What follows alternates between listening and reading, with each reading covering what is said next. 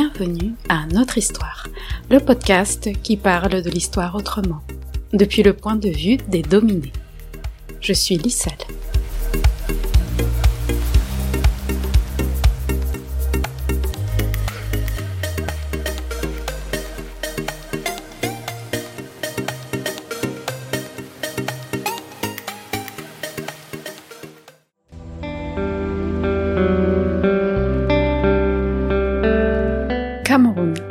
Indépendance et mouvement des femmes. Épisode 2 des Camerounaises en action hier et aujourd'hui.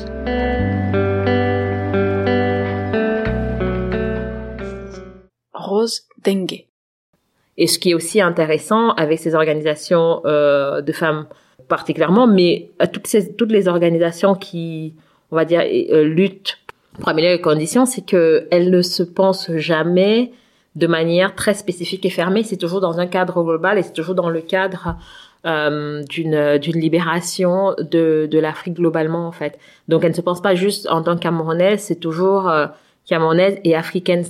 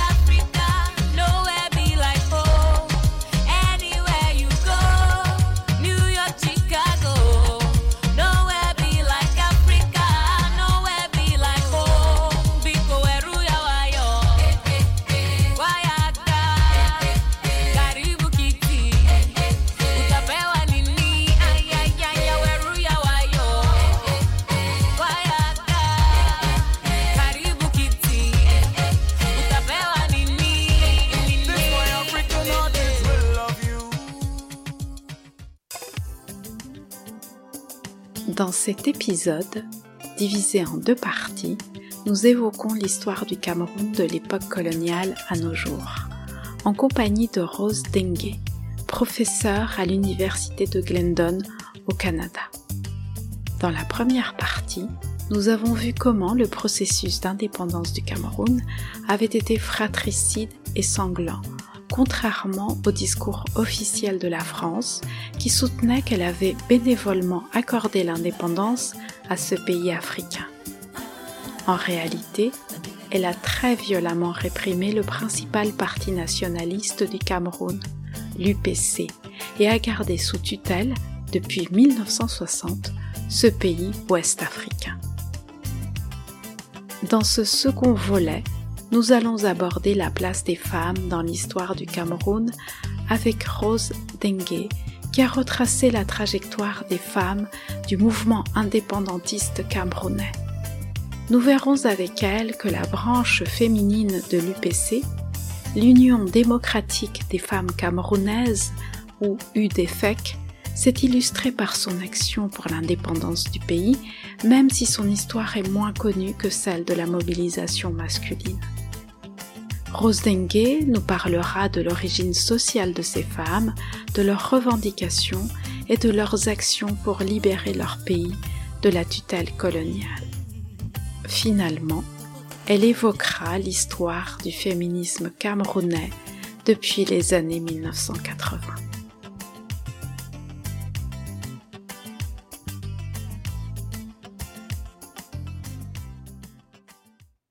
L'histoire des femmes en général et des Camerounaises en particulier n'est pas facile à retracer. Comme le rappelle Rose Dengue, cela est dû à plusieurs facteurs. l'histoire est une discipline longtemps écrite par les dominants, qui sont majoritairement des hommes blancs et lettrés.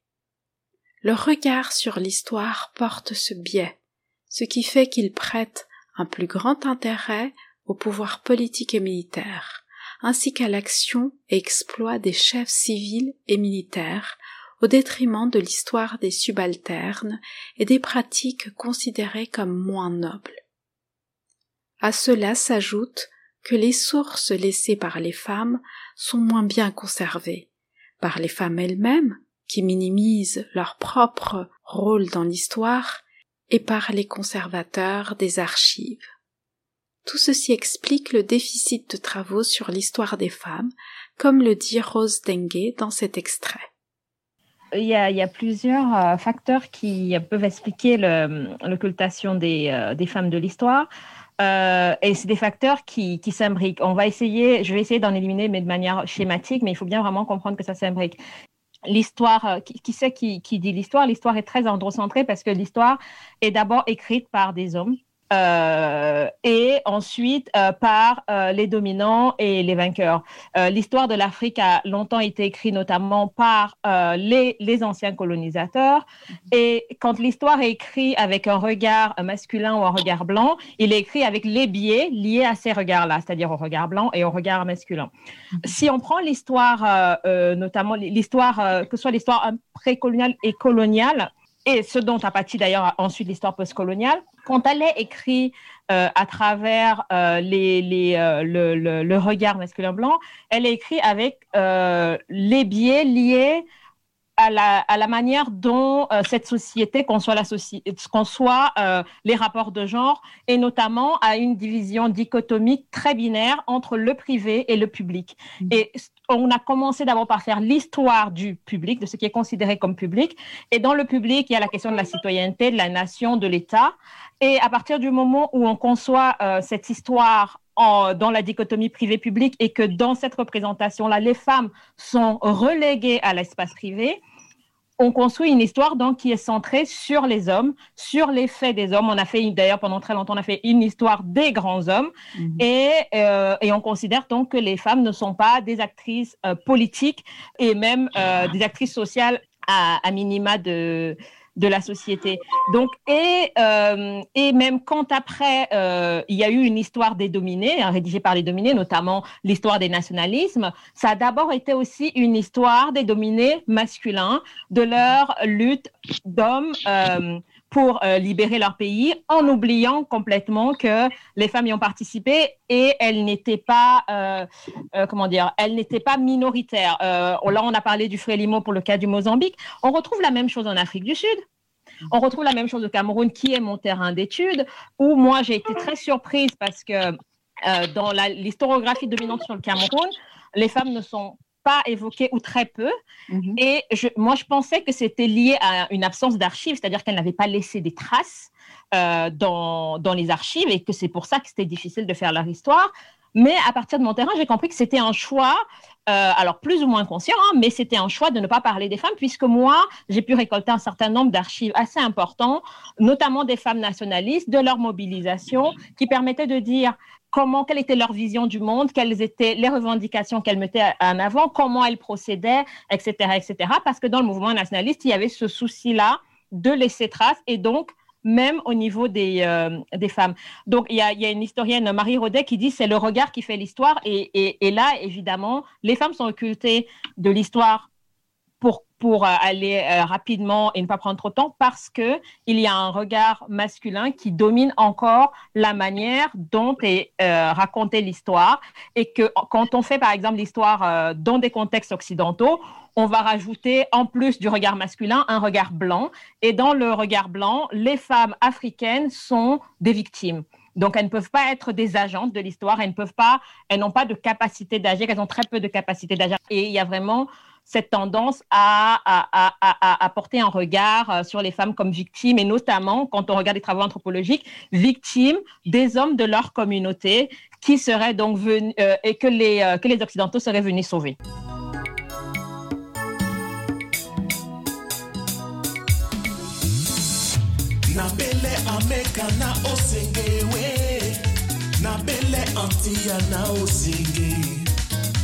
Na bele ameka na osengewe na bele antia na osenge. Bele mboa na osenge na bele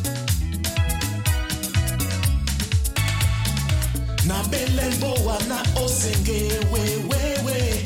Bele afrika na osenge na bele ameka na osenge wewewe na bele antia na osenge bana bamboa e baniwe na yo e wasa musiki baniwe na munyenge bana bamboa baniwe na yo e wasa na munyenge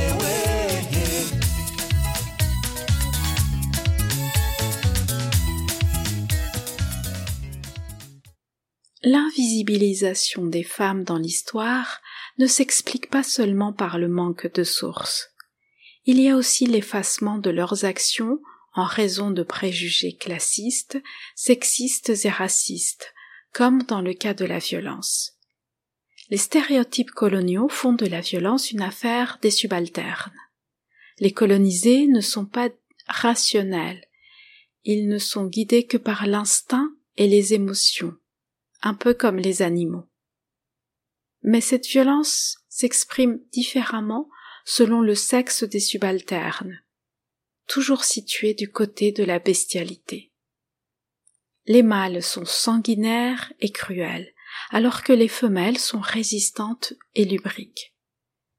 Globalement, leur participation dans les conflits dits mondiaux, comme les deux guerres mondiales, est minimisée, voire effacée, comme dans le cas des tirailleurs sénégalais durant la Première Guerre mondiale.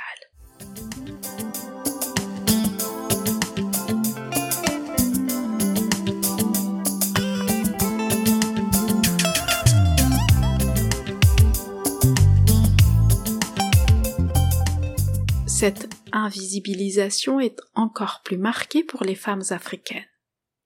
L'historienne Sylvie Laure Andela Bambona montre ainsi que contrairement aux stéréotypes réducteurs présentant la femme comme étant incapable de participer à la guerre, les femmes du Cameroun allemand ont été présentes et actives aux côtés des hommes lors du premier conflit mondial. Pourtant, aucune femme, qu'elle soit coloniale ou colonisée, n'a jamais revêtu l'uniforme militaire allemand au Cameroun. Il n'en demeure pas moins que les femmes noires ont très tôt été intégrées dans les contingents militaires de la troupe coloniale pour y mener essentiellement des travaux de manutention. Entre 1890 et 1914, les femmes autochtones ont plus ou moins étroitement traité avec les deux formations militaires instituées par les autorités allemandes, à savoir la troupe de police et la troupe de protection coloniale. Souvent, leurs tâches s'apparentaient clairement avec des actions proprement militaires, notamment en espionnant l'ennemi, en pillant les villages ou en approvisionnant les bataillons, comme lors de la révolte des soldats esclaves dahoméens à Douala entre 1894 et 1895.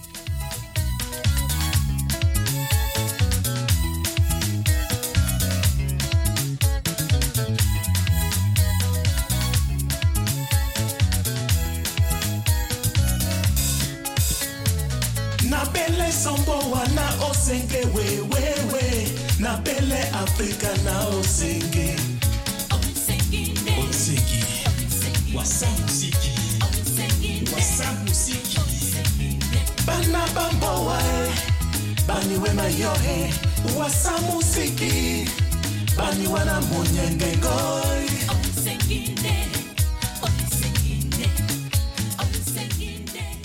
La mobilisation des femmes camerounaises se poursuit tout au long de la période coloniale et on les voit notamment dans le processus d'indépendance du Cameroun français que nous avons abordé plus en détail dans le premier volet de cet épisode.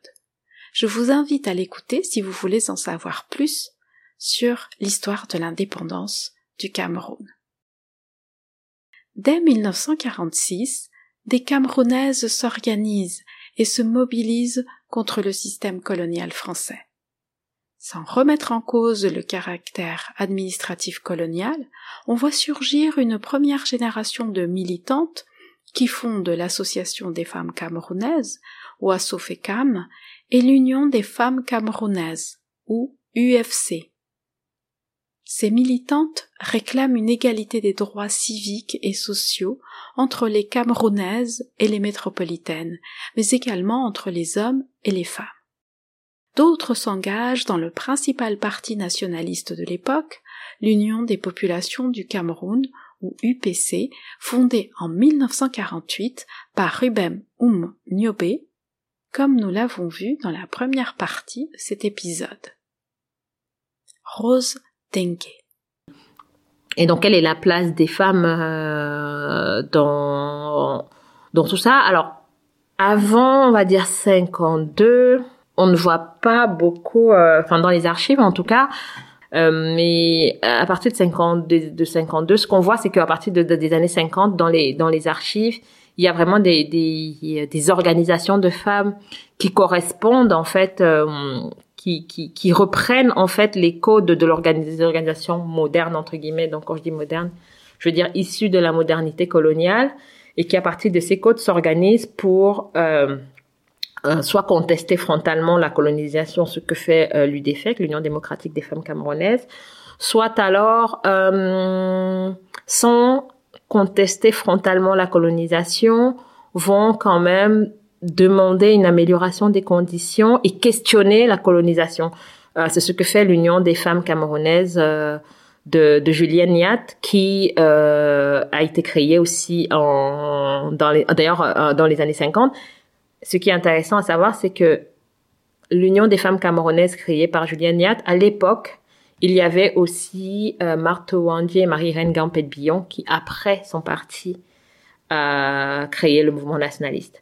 Donc, elles ont d'abord contribué à créer ce mouvement-là et ces femmes-là euh, qui sont qui font partie de l'élite instruite, qui créent les premières organisations féminines au sens, on va dire, moderne de la modernité coloniale, sont souvent des institutrices. Donc, c'est elles font partie de la l'infime minorité des femmes qui a été instruite euh, à l'école coloniale pour être des auxiliaires euh, de la colonisation euh, en étant euh, inf- euh, infirmières, sages-femmes ou, ou alors institutrices. Et donc leur but c'est donc d'améliorer les conditions de vie des populations locales. Donc pour l'UFC c'est en demandant aux autorités coloniales de d'être à la hauteur de la mission civilisatrice qu'elles euh, prétendent euh, venir assurer euh, euh, en territoire colonisé. Et puis donc pour l'UDFEC, c'est voilà une, lutte frontale en, demandant que la colonisation soit, enfin que la colonisation s'arrête et qu'on donne un véritable agenda de décolonisation du territoire. Et par exemple, l'UFC, ce qui est intéressant avec euh, cette organisation qui n'attaque pas frontalement le, les autorités coloniales, c'est que euh, quand on regarde les, courriers, donc là je parle des archives, euh, qu'elle envoie à l'administration, c'est des courriers où vraiment elles disent à l'administration, voilà, euh, on a besoin de subventions pour telle activité, telle activité, et ces activités visent à euh, vous accompagner dans la mission civilisatrice. Donc ça, c'est d'une part. Mais et donc, ce qui a pu faire euh, dire à certains auteurs, je crois d'ailleurs notamment Emmanuel Condé, que l'UFC était inférieur à l'administration. Moi, ce que je dis, c'est que c'est pas vrai, puisque je pense que l'UFC joue un double jeu, puisque quand on regarde les, ces archives, il y a ces archives-là, mais quand on regarde les archives que l'administration même a interceptées, une archive notamment qui est une pétition de l'UFC euh, aux Nations Unies, la pétition se fait beaucoup plus offensive, c'est-à-dire qu'elle dénonce euh, euh, les, inégalités du fait colonial, par exemple, elle dénonce le fait que les fonctionnaires métropolitains et métropolitaines travaillant sur le territoire ont plus d'avantages et de droits sociaux que les locaux, euh, notamment en termes euh, d'assurance maladie, de congé maternité, etc. Et elle demande en fait, elles, elles, elles exigent que la France applique au Cameroun et sur l'ensemble de, ce- de ces territoires colonisés d'Afrique les droits sociaux euh, issus bah, de la, République sociale qui est en train de se mettre en place en France. Mais ça, on retrouve ça dans la pétition. Et donc là, on a un- une lutte anticoloniale qui n'est pas nécessairement frontale à l'égard de l'administration, mais qui est quand même présente puisque euh, voilà, a, il y a vraiment une longue euh, liste de griefs qu'elles font euh, à la, manière dont les autorités coloniales administrent euh, le, pays, qui souvent, euh, la plupart de ces organisations le rappellent, n'est pas une colonie, que le territoire n'a pas à être euh, euh, administré comme tel. Et ce qui est aussi intéressant avec ces organisations euh, de femmes euh, particulièrement, mais toutes, ces, toutes les organisations qui, on va dire, euh, luttent pour, euh, pour améliorer les conditions, c'est qu'elles ne se pensent jamais de manière très spécifique et fermée. C'est toujours dans un cadre global et c'est toujours dans le cadre euh, d'une d'une libération de, de l'Afrique globalement, en fait. Donc, elles ne se pensent pas juste en tant que Camerounaise, c'est toujours euh, Camerounaise et africaine. Dans, très souvent dans les archives, les, deux mots euh, se suivent. Donc il y a vraiment aussi une conscience, on va dire, euh, panafricaine et, et une conscience du contexte global dans lequel se situe et une conscience du fait que le pays où les populations ne peuvent pas être vraiment libres, si elles sont les seules à être libres, il faut que ce soit une dynamique euh, plutôt globale.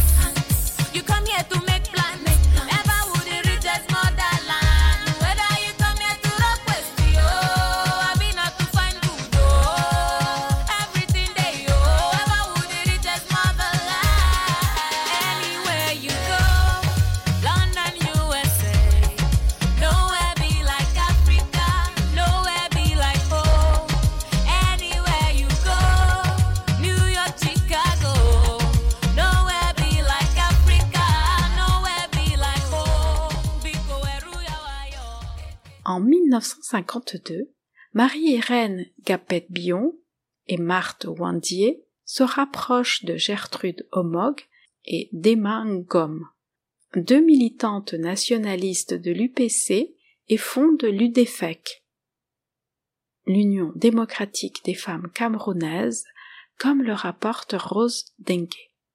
Alors, euh, l'Union démocratique des femmes du Cameroun, en abrégé UDFEC, est le mouvement nationaliste féminin, allié au parti nationaliste mixte, hein, de, qui s'appelle Union des populations du Cameroun, en abrégé UPC, et donc qui est né euh, en 1952, euh, créé par euh, Emma Ngom, euh, Marthe et euh, Marie Rengampet-Billon, entre autres. hein, c'était l'équipe, on va dire, dirigeante.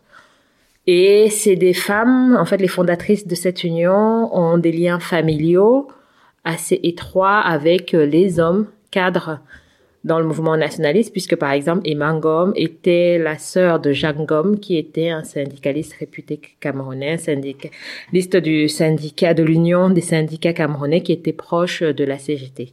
Qui du coup est allié aussi avec des mouvements tels que euh, l'Union des femmes françaises, proche, euh, enfin qui est un mouvement euh, proche du, PCF, et qui est en connexion avec euh, des institutions telles que la Fédération internationale, la Fédération démocratique internationale des femmes, euh, avec qui elles ont des liens étroits et qui leur permettent de relayer leur voix à l'échelle internationale.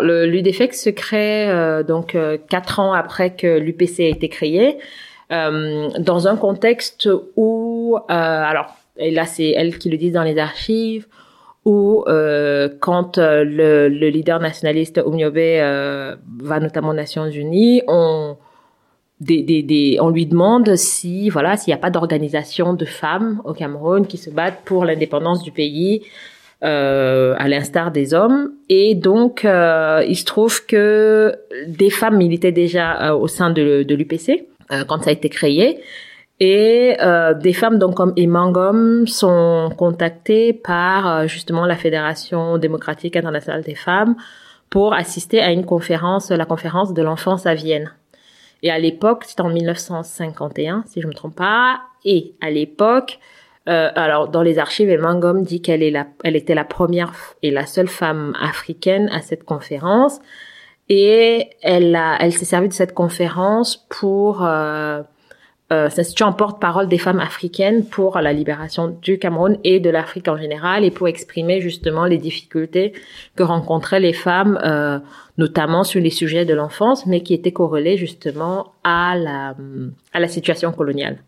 Et donc c'est en rentrant de cette, euh, de cette conférence de Vienne en, cinq- en 51 qu'elle décide de réunir un certain nombre de, de femmes euh, et qu'elle leur propose de créer un mouvement euh, féminin autonome, mais qui serait allié au mouvement nationaliste, au parti nationaliste UPC, pour porter des revendications qui leur sont propres, en plus des revendications d'indépendance du pays.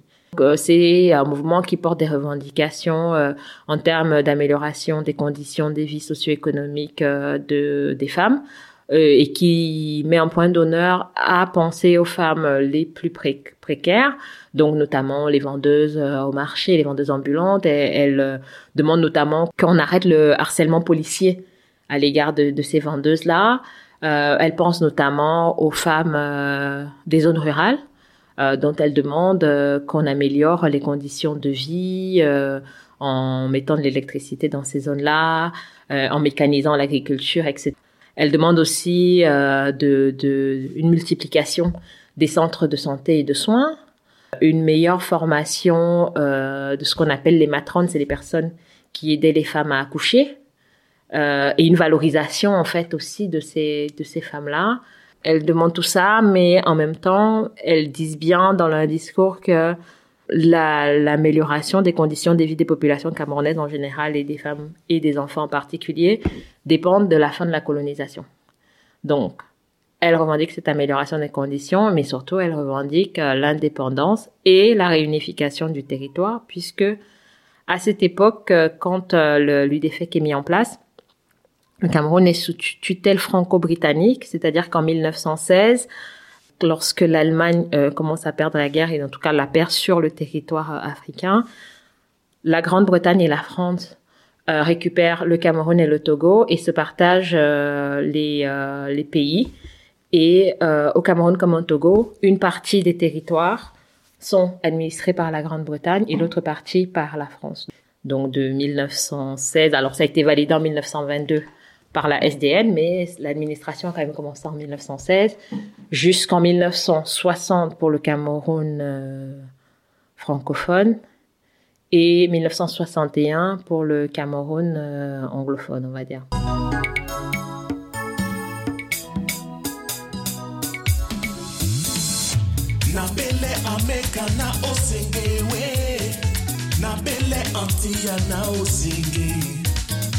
Na bele ameka na osenge wewewe na bele afrika na osenge.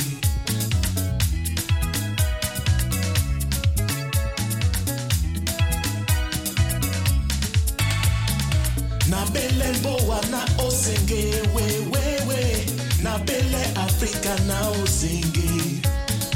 Na bele ameka na osenge wewewe na bele antia na osenge bana bamboa e baniwe na yo e wasa musiki. Baniwe na munyenge bana bamboa baniwe na yo e wasa musiki. Baniwe na munyenge we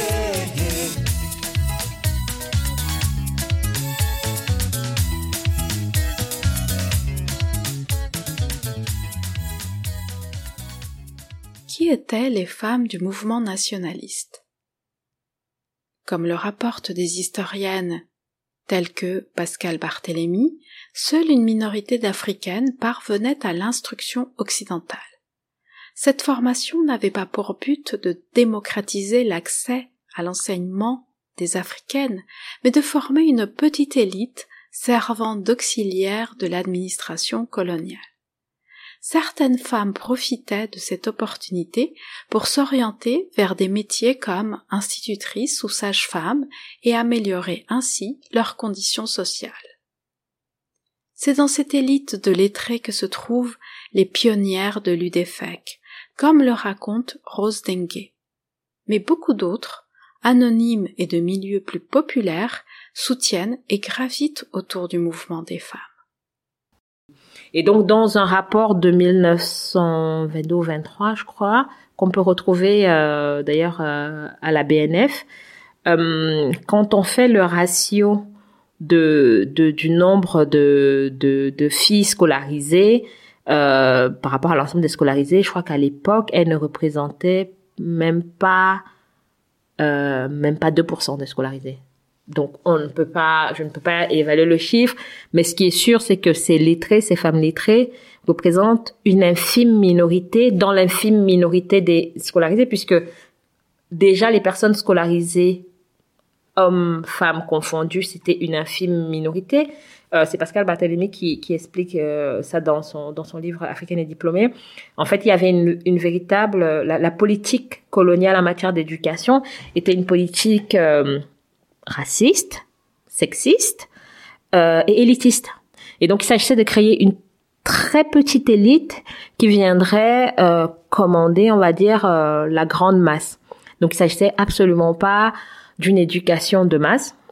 Et donc, dans cette petite élite, l'élite féminine était encore plus restreinte parce qu'elle ne représentait même pas, je crois, au début, elle représentait même pas 2% de, de, de la petite élite qui était en train de se former. Donc, ça a d'abord été, et souvent, c'était des enfants euh, des élites sociales locales déjà, euh, qui avaient accès à ces euh, à ces à l'instruction coloniale, euh, puisqu'il s'agissait de former vraiment principalement des des, des auxiliaires euh, de la colonisation. Et, et ce que je dis aussi, notamment dans dans dans les, les articles, les différents articles que j'ai produits, c'est que quand on lit aussi euh, euh, les archives euh, coloniales, on se rend compte que et plus par exemple le- le- l'ouvrage de Pascal Barthélemy, on se rend compte que le, la, la priorité, même dans l'instruction des filles, euh, quand elle, même quand elle a été ouverte, c'était d'abord de créer, de, de, de créer des, des femmes qui vont correspondre à un idéal type,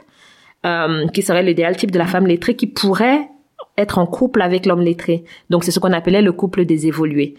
Le but premier, même si quelque part c'est aussi de former euh, des relais locaux, euh, infirmières, sages-femmes, mais avant tout, c'est d'abord vraiment la finalité première est d'abord euh, de former ce couple d'évoluer, ce qui fait que euh, dans les années 50, euh, alors qu'il y a une pénurie euh, de main de il y avait déjà une pénurie. Hein.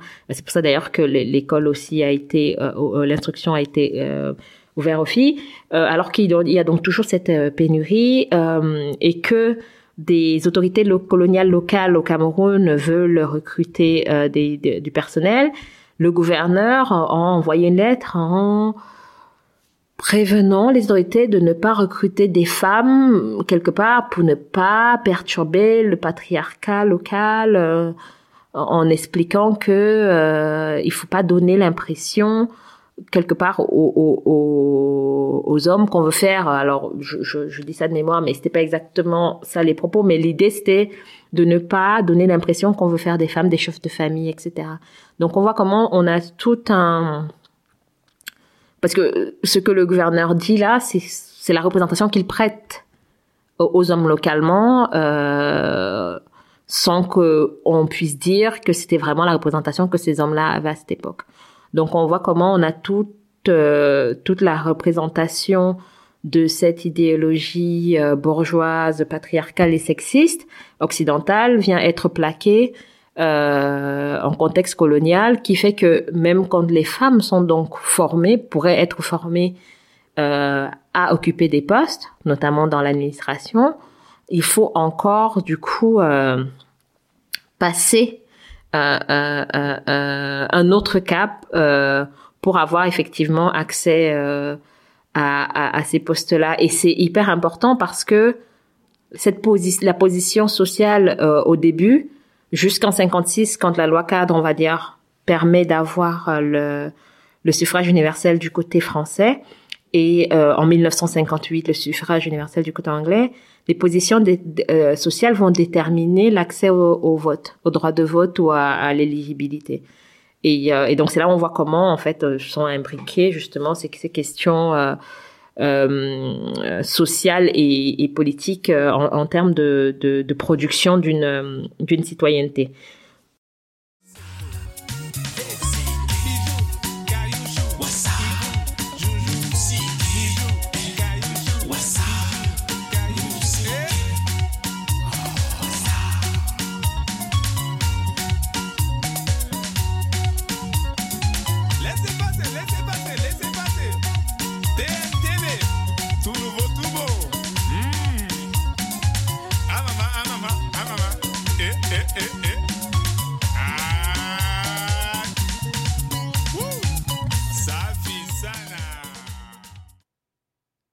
Même si les cadres féminines de l'UDFEC appartiennent à la minorité de femmes camerounaises lettrées, elles ont des préoccupations qui ne se cantonnent pas à l'indépendance ou à leurs intérêts particuliers.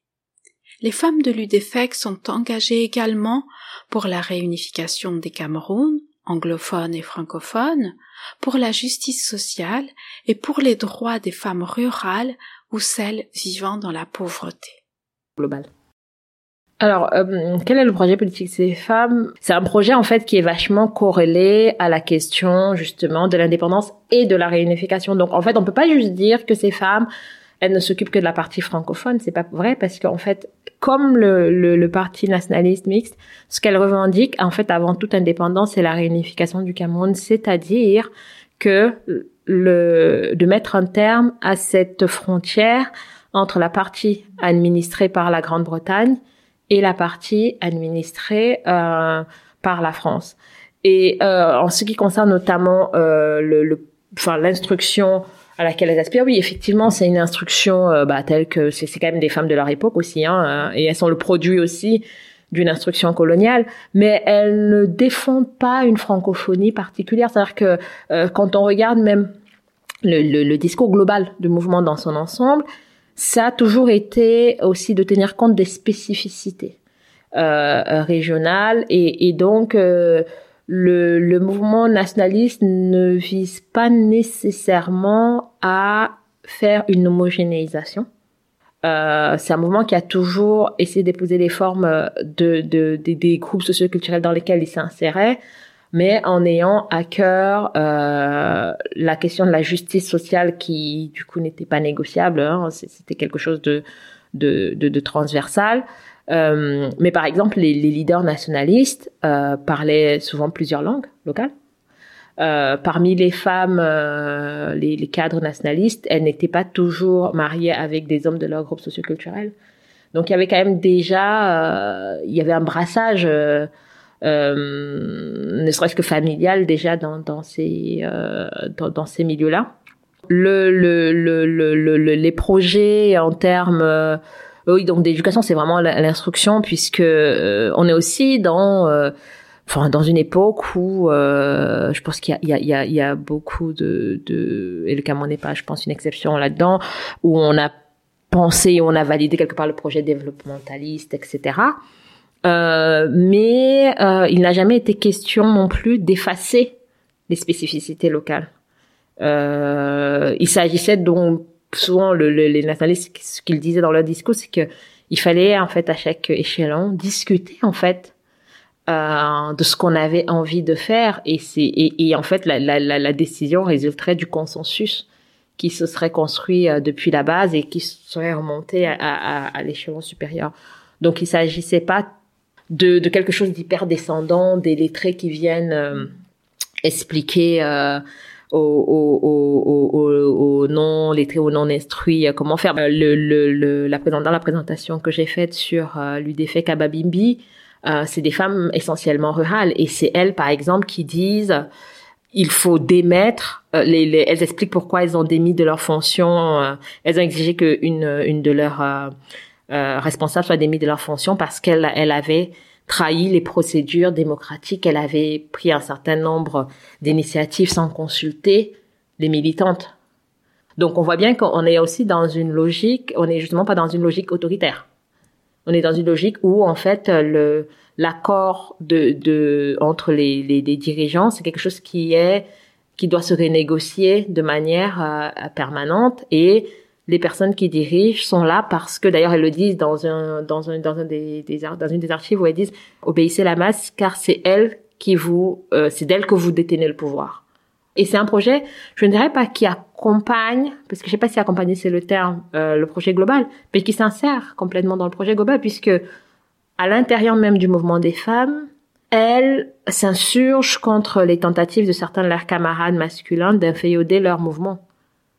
Et, ces, plaintes remontent jusqu'à euh, euh, jusqu'à jusqu'aux responsables du mouvement mixte qui a eu à, euh, à prendre des positions et à rappeler à l'ordre ses camarades masculins et à rappeler l'autonomie du mouvement féminin et la nécessité de cette autonomie politique des femmes, même si en fait finalement quand on regarde bien euh, sur le circuit du financement, notamment des aides au financement que, ces mouvements avaient, que ce soit l'Union démocratique des femmes, que la jeunesse démocratique, en fait, ça passait beaucoup par euh, l'UPC parce que c'est l'UPC qui a eu, par exemple, les liens historiques avec le PCF, etc. Donc du coup, il y, y avait vraiment, donc on peut pas, c'est pas des mouvements qu'on peut complètement euh, disjoindre.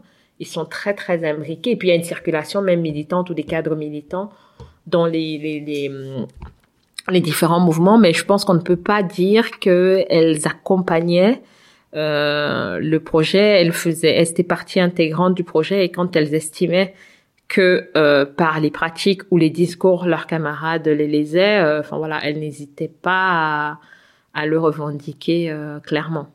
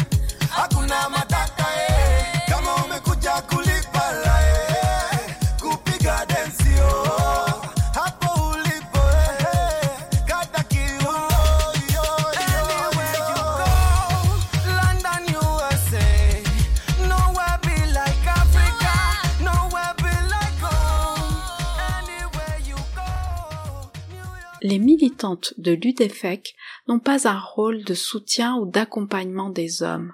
Elles sont pleinement mobilisées dans le mouvement nationaliste.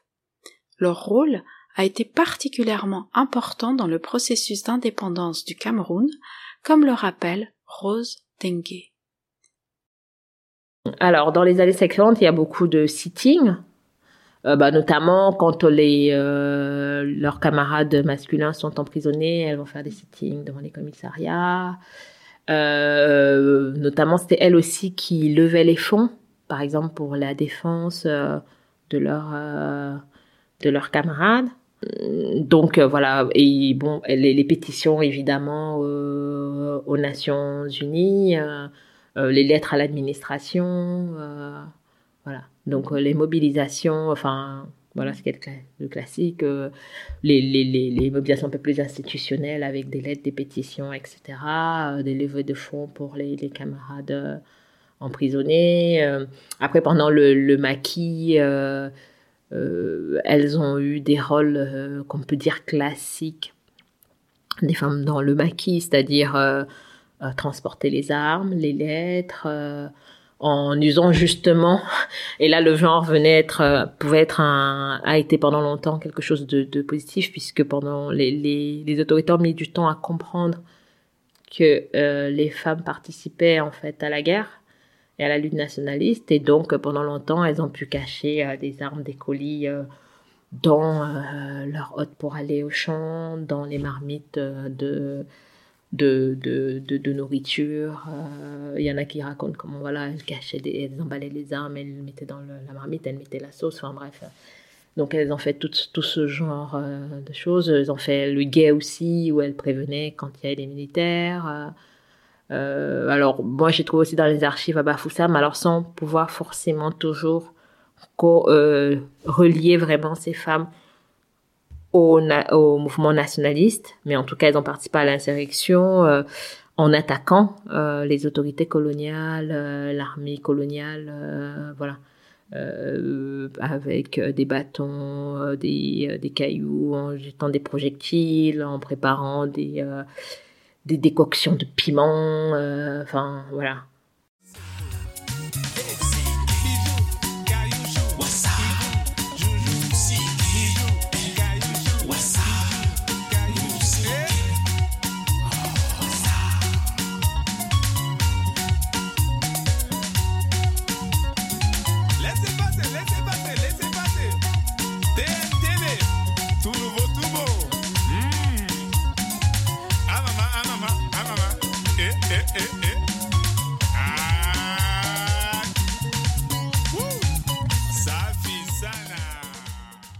Nous l'avons vu dans le premier volet, le principal parti nationaliste, l'UPC, est dissous en 1955. À partir de cette date, il entre en clandestinité et l'UDFEC pâtit de cette situation. Les tentatives de l'UDFEC pour devenir un mouvement totalement autonome de l'UPC ne prospèrent pas et le mouvement perd de sa force au cours du temps. Rose Dengue. Pendant la clandestinité, ce qui s'est passé, qu'il y a eu pas mal de soucis, bah, des problèmes de pouvoir, hein, des luttes de pouvoir euh, qu'il y a dans toutes les organisations.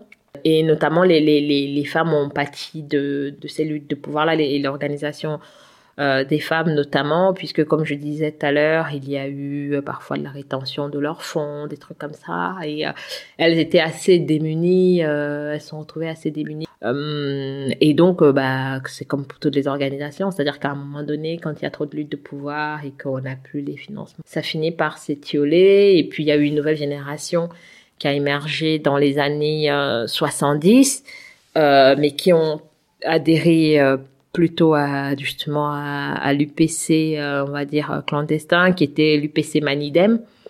Euh, et donc ça a amené aussi des reconfigurations par rapport aux, militantes euh, historiques. et enfin ces personnes-là, elles n'étaient pas dans, dans l'UDFEC, elles étaient vraiment plutôt dans le, le mouvement mixte. Ces femmes-là ont eu quand même des tentatives d'essayer de créer, on va dire, des, cellules relativement autonomes, mais je pense que la pression était très grande euh, pour pouvoir maintenir ça. Mais enfin, une des traces de cette, de cette volonté de, de maintenir une forme de, de, spécificité des questions hum, de genre et des femmes particulièrement, c'est notamment euh, le, le journal Menzui Jeche, qui était euh, destiné dans une revue dans laquelle elle, elle, elle écrivait des articles destinés à réfléchir sur la question de la condition féminine corrélée à la question de la lutte politique, euh, la lutte nationaliste. Euh, mais je pense qu'elles ont eu du mal à s'organiser en tant que mouvement euh, voilà, féminin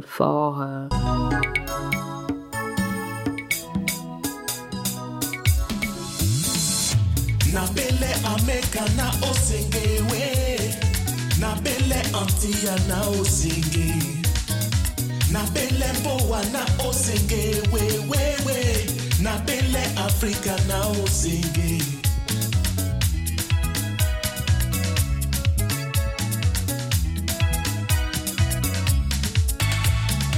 na bele mbowa na we, we.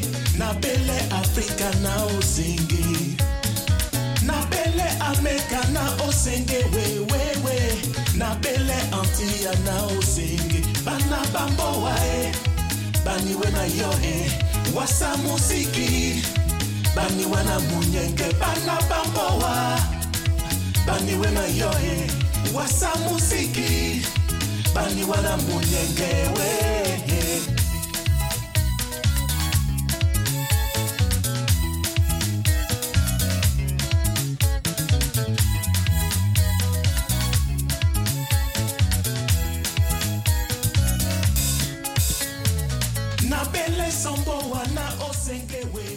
Les premières références au féminisme africain datent des années 1980.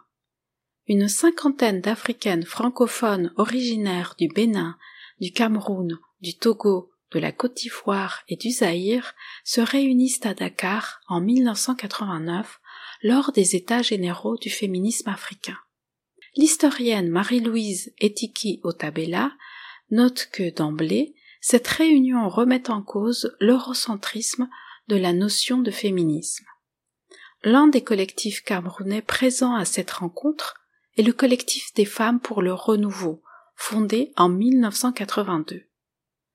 Le collectif des femmes pour le renouveau dénonce et combat les violences faites aux femmes et propose un débat national sur ce sujet.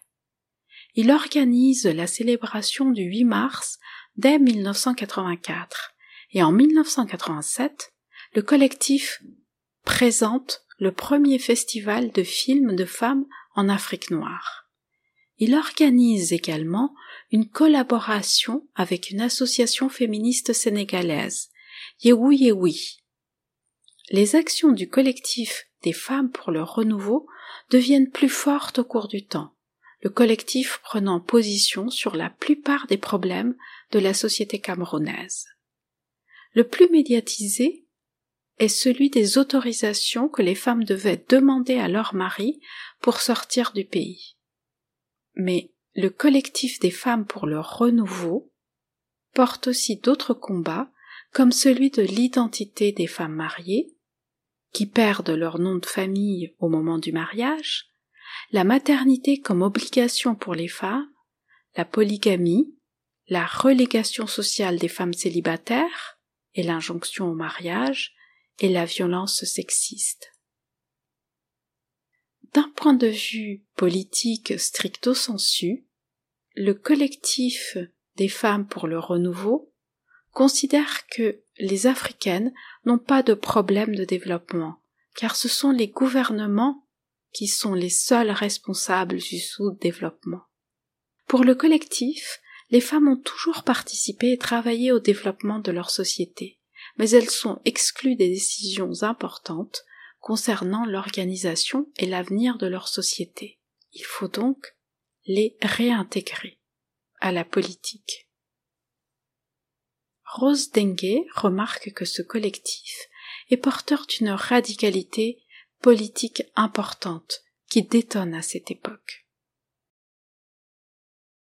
C'est dans les années 80 avec le collectif des femmes pour le renouveau, euh, qui est créé notamment par des personnes comme Marie-Louise Etekio Tabela, euh, Alvin Ekoto, etc., euh, qui, euh, dans les années 80, voilà, vont revendiquer le terme de, de féministe et dont une partie des fondatrices vont créer l'association de lutte contre les violences faites aux femmes parce que elles ont été, euh, le mouvement a été réprimé et donc dissous. Et donc, euh, ça s'est reconfiguré en, on va dire, association de lutte contre les, violences faites aux femmes. Donc, c'est pour moi, en tout cas, dans la littérature, c'est la première euh, trace que je vois de femmes qui reprennent l'étiquette, en fait, ou l'identité politique euh, de, de, féministe.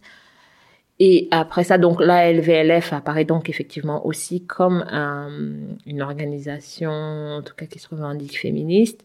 En fait, le Cameroun, comme beaucoup de pays d'Afrique, voilà, a une relation très euh, compliquée avec euh, le féminisme en termes d'identité politique. Euh, ce que moi je comprends parfaitement parce que même moi, pendant longtemps, je tout en étant euh, farouchement euh, féministe, je ne, c'est pas une identité politique que je revendiquais. Euh, je l'ai même revendiqué, on peut dire, dans- d'une certaine manière, un peu tard, en 2000, euh, 2007, je crois. Les nobles chercheurs, la nouvelle référence des références. Ah, Wassa, yo, ah, eh, Wassa. Laissez aller, laissez passer, laissez aller, laissez passer. Eva. Mais où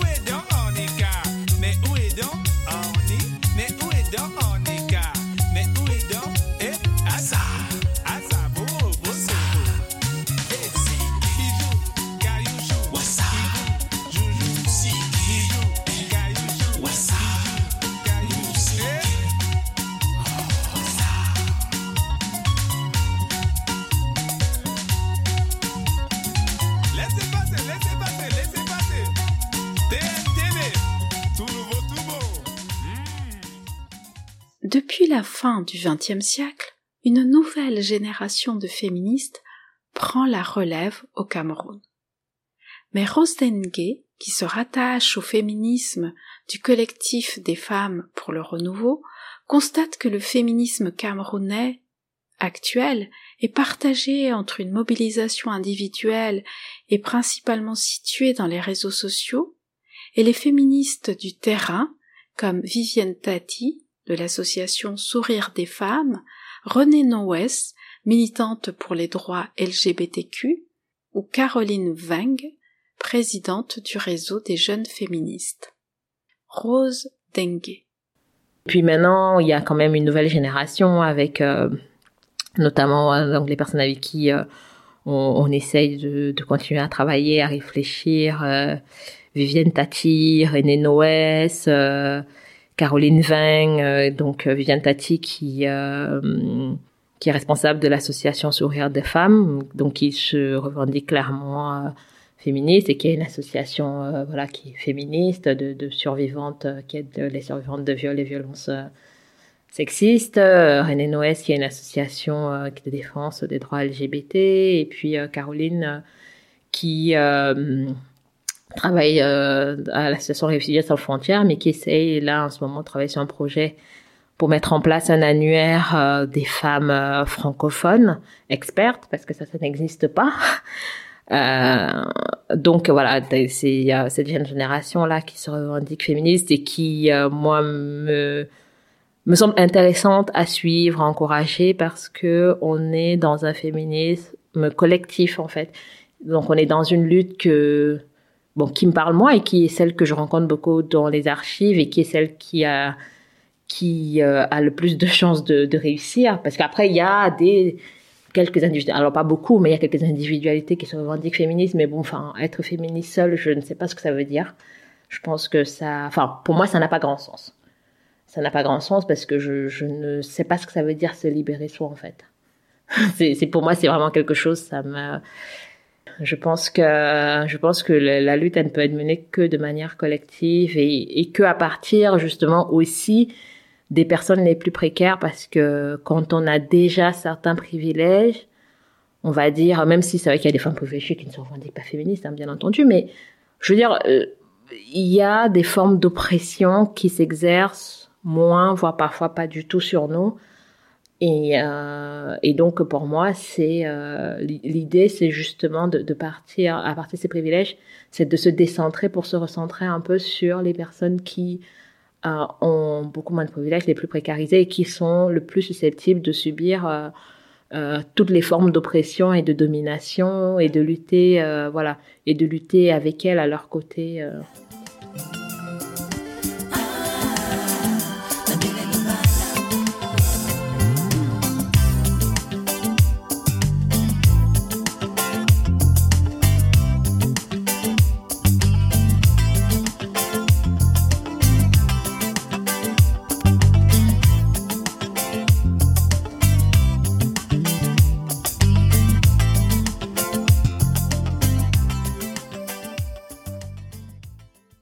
Je pourrais dire que peut-être ce qui m'interpelle au Cameroun, euh, mais je sais pas si c'est propre seulement au Cameroun. Hein, je me demande à quel point ce n'est peut-être pas propre euh, euh, à l'Afrique centrale et notamment francophone, c'est qu'il y a beaucoup de, de débats féministes, notamment sur Twitter, parce que c'est par Twitter beaucoup que je vais observer ça, autour de la question du couple et de la conjugalité, en fait. Alors, est-ce que il faut sortir avec un homme marié ou est-ce qu'il faut pas sortir avec un homme marié? Est-ce que c'est bien? Est-ce que c'est mal? Euh, euh, Est-ce que euh, oui Est-ce qu'il Enfin, c'est vraiment tout autour de la conjugalité. Est-ce qu'être féministe euh, c'est euh, est-ce que est-ce qu'on peut être féministe et, euh, et vouloir être en couple? Donc toutes ces questions que je trouve très qui en fait qui peuvent avoir leur importance mais pour moi dans un contexte où on est dans un contexte euh, très autoritaire et très patriarcal ce qui va souvent ensemble euh, je ne comprends pas bien le besoin euh, par exemple, de, de vouloir absolument être en couple. Et puis il y a tout un côté aussi, euh, il y a toute une partie aussi, en tout cas des discours, en tout cas que je peux observer sur Twitter, de, de politique de respectabilité où euh, alors il faut être féministe, mais en même temps il faut expliquer aux hommes qu'on les aime. Je sais pas pourquoi tu vas exprimer, expliquer à ton oppresseur que tu l'aimes. Enfin, ça me semble assez. euh, assez euh, assez bizarre. Donc, ce que je dirais, c'est que si je vois une particularité, en tout cas des discours euh, féministes euh, camerounais contemporains, c'est en fait une sorte de paradoxe où euh, où on a une forme de revendication féministe tout en essayant de donner des assurances parfois euh, que bien, enfin certaines logiques euh, patriarcales, on, on les, enfin, en, tout en voulant maintenir certaines logiques patriarcales. Donc, je dirais que même beaucoup, enfin même les féministes qui se pensent radicales, camerounaises qui se pensent radicales sur Twitter ne le sont pas pour moi en fait. Mais je, ouais, je pense qu'il y a, c'est peut-être un manque de radicalité qu'on pouvait par exemple retrouver dans le collectif des femmes pour le renouveau qui ont créé après euh, la, la- l'association de lutte contre les violences faites aux femmes, même si ça a évolué différemment par ailleurs, mais qui avait euh, justement, euh, qui ont milité à l'époque, qui avait euh, la question de l'autorisation de sortie ma- maritale. Enfin, une femme mariée ne pouvait pas sortir du territoire si elle n'avait pas l'autorisation de se marier. Elles ont vraiment milité contre ce type d'abus. Voilà, il y avait quand même, enfin, je trouve qu'il y a pas beaucoup de radicalité, Euh, mais je ne sais pas, je suis pas sûre quand même que ce soit une caractéristique à mon âge. Je me demande si c'est pas une caractéristique d'Afrique euh, centrale notamment et francophone, ce manque de de, de, de, radicalité là, et plus quelque chose de l'ordre de la posture en fait. Euh, c'est-à-dire que c'est déclaré féministe, c'est une posture. Bon, ok, on va se prendre un peu de cailloux, mais bon, c'est une posture qui ça, me rappelle un peu tous ces trucs un peu de euh, je suis féministe intersectionnelle ou en fait on arrive à des situations où on est dans la posture, on ne fait jamais rien pour vraiment démanteler les structures d'oppression, mais ça fait bien de dire que je prends cette étiquette là et euh, ça va me valoir quelques colibets, mais bon, guère plus en fait, parce que finalement au, fond euh, je continue à être un outil de perpétuation du système de domination en place. Mais voilà, mais après, comme je dis, euh, je, je vais quand même, sur cette partie, je vais finir sur une note d'espoir. Euh, vraiment, les noms que je citais tout à l'heure, Viviane Tati, euh, René Noès, euh, Caroline Ving, je suis sûre qu'il y en a d'autres, heureusement. Euh, c'est des personnes qui me donnent beaucoup d'espoir parce qu'elles ont une, elles ont vraiment une forme de, de radicalité dans leur, dans leur, euh, dans leur féminisme et, et, et- et surtout, et elles ont vraiment compris le sens de la lutte politique qui ne peut être que collective, en fait. Et ça, ça me donne beaucoup d'espoir.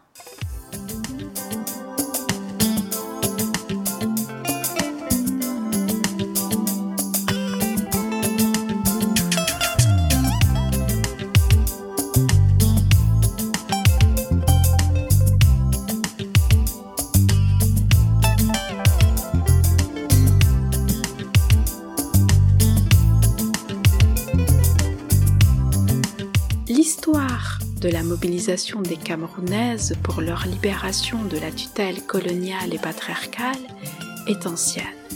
Elle se caractérise par la prise en compte des questions de classe et de diversité ethnique et culturelle dans le champ des revendications et des actions politiques. C'est le cas par exemple de l'utilisation de la pratique traditionnelle de l'enlou chez les femmes du peuple Kom du nord-ouest du Cameroun. Ces femmes se livrent à des rituels violents comme les insultes, l'étalage des parties génitales, voire la défécation, pour faire honte aux personnes qui enfreignent la loi. Les femmes comme ont mobilisé cette pratique contre le pouvoir colonial britannique entre 1958 et 1961. Cela a eu pour effet de perturber le fonctionnement des tribunaux, des écoles et la circulation des personnes en paralysant l'administration coloniale. Héritier de cette histoire des mobilisations féminines riches et radicales, le féminisme camerounais connaît aujourd'hui un grand développement.